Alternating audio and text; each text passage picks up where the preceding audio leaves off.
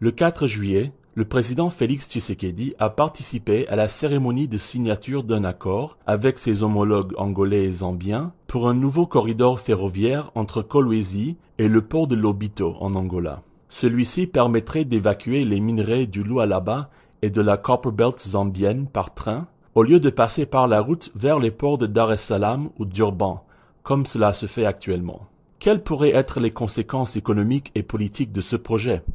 Bonjour et bienvenue dans ce 26e épisode de la saison 3 de Ponajek. Je m'appelle Joshua Walker. Je suis le directeur de programme du groupe d'études sur le Congo, centre de recherche basé à l'Université de New York et partenaire d'Ebuteli, institut de recherche en RDC.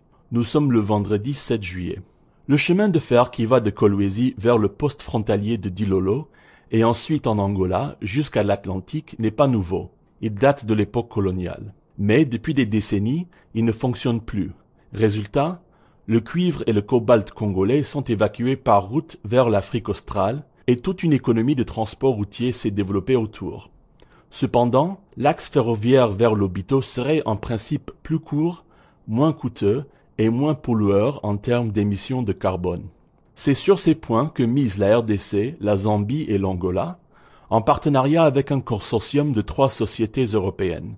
Dirigé par le géant suisse Trafigura, ce consortium, appelé Lobito Atlantic Railway, comprend également une société portugaise et une autre belge.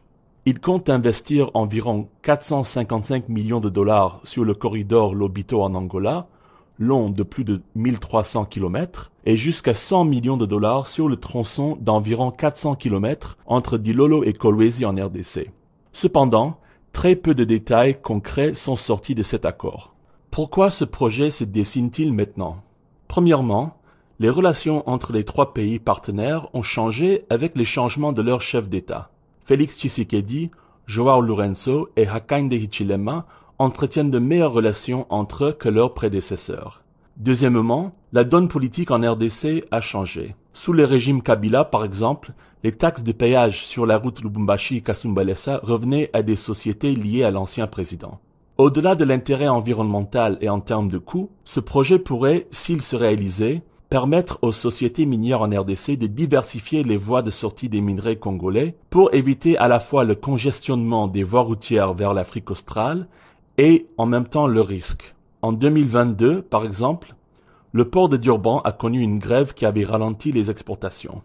À première vue, ce projet a l'air d'être gagnant-gagnant, mais rien n'est moins sûr. Les ports de Dar es Salaam et d'Urban pourraient connaître une baisse importante du trafic en provenance de la RDC, chose qui ne plairait certainement pas au gouvernement tanzanien et sud-africain.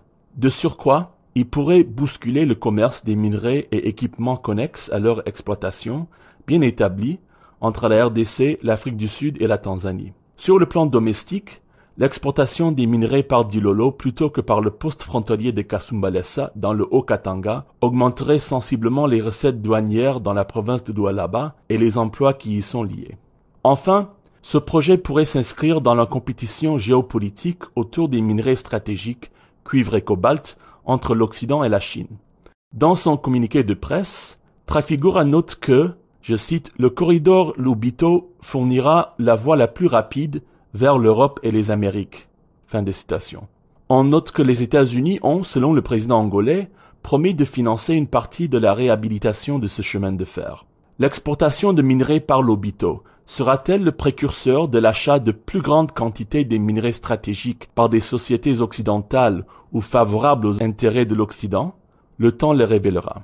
Vous pouvez recevoir Ponajek sur votre téléphone chaque vendredi en envoyant JEC ou Ebouteli au plus 243 894 110 542. À bientôt!